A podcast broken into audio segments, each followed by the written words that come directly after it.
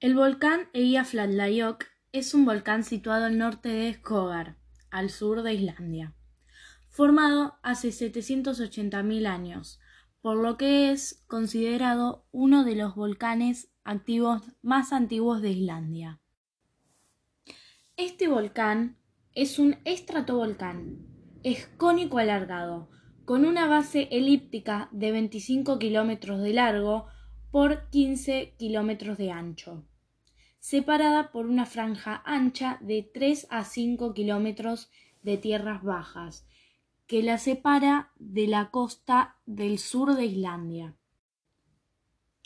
Tiene entre 1.651 metros y 1.666 metros de altura, y su cumbre es una caldera elíptica de 2 kilómetros y medio de ancho y 200 metros de profundidad ha estado moderadamente activo en el periodo Holoceno y su última erupción fue en el 2010.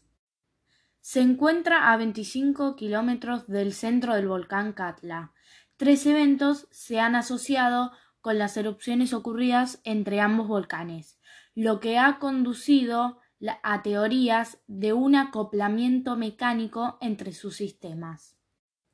Sin embargo, los dos volcanes muestran una actividad diferente, que puede tomarse como una evidencia de su diferencia de estructura. Por lo tanto, la actividad concurrente podría interpretarse como una simple coincidencia. La actividad sísmica del volcán es prácticamente estable. Existen cinco periodos eruptivos confirmados, alrededor de los años 550 y 920. En 1612 entre 1821 y 1823 y en 2010.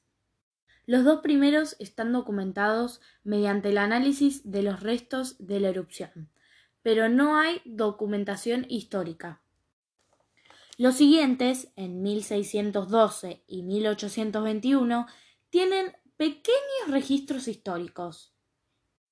Y el más actual, en el 2010, tiene una amplia documentación científica y de medios de comunicación.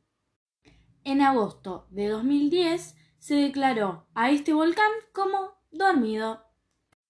Esto significa que no ha arrojado magma en un tiempo considerable. Como consecuencia de las primeras erupciones, provocaron algunos daños debido a la alta concentración del flúor en la ceniza. También ocasionó el deshielo de algunos glaciares e inundaciones en los ríos más cercanos. Cuando erupcionó por primera vez en el 2010, terminó sin víctimas ni daños.